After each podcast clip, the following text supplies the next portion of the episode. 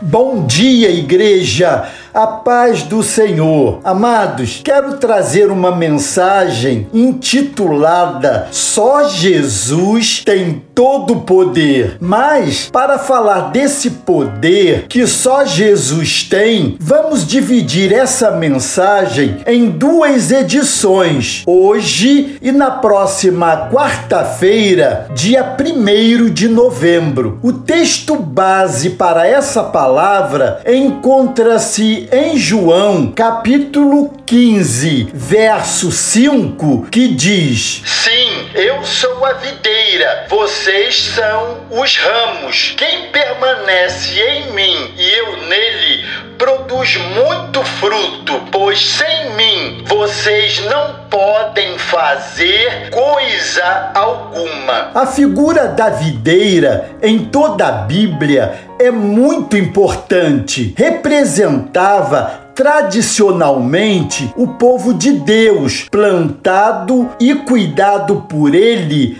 em Israel. A figura de um lavrador cuidando do campo fazia com que os discípulos entendessem melhor a respeito do ensino de Jesus, tornando ainda mais didático e prático. No Antigo Testamento, Deus é mencionado como Javé, YH WH. Essa expressão indizível revelou um Deus soberano e grande, capaz de dizer: Eu sou o que sou, e não precisa dizer mais nada a seu respeito. Jesus, no Novo Testamento, por inúmeras vezes disse: Eu sou, e por meio dele testificamos que a obra impossível de ser feita é realizada simplesmente porque só Jesus tem todo o poder. Hoje quero destacar duas verdades que afirmam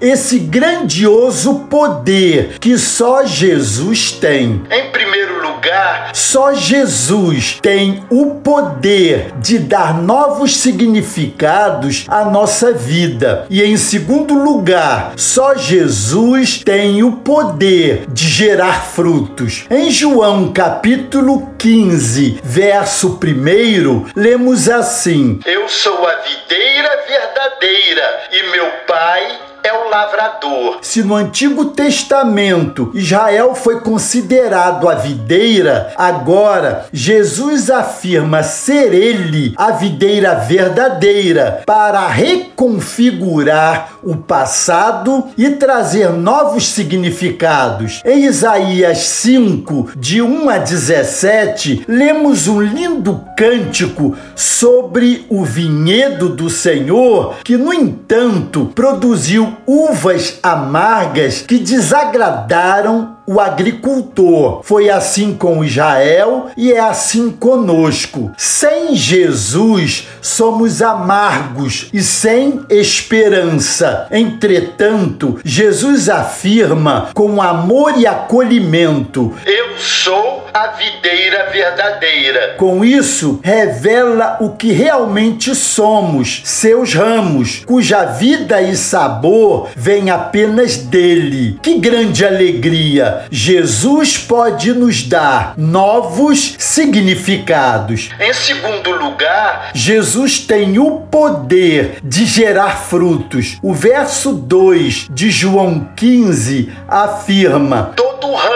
que estando em mim não dá fruto, ele corta. Todo ramo que dá fruto, ele poda, para que produza ainda mais. Mesmo estando na videira, que é Jesus, existem galhos que não dão frutos. O lavrador, então, tem a liberdade, porque é dono do vinhedo, de cortar fora os que não frutificam e podar aqueles que têm potencial para dar mais e muitos frutos. Não se trata de negar a salvação aos que não dão frutos, mas de identificar os que não estão verdadeiramente na videira, não são dela e submeter a mudanças radicais. Quem não produz extrai energia da videira para nada. Sendo assim, o lavrador, que é dono, pai e todo amor, ele vem e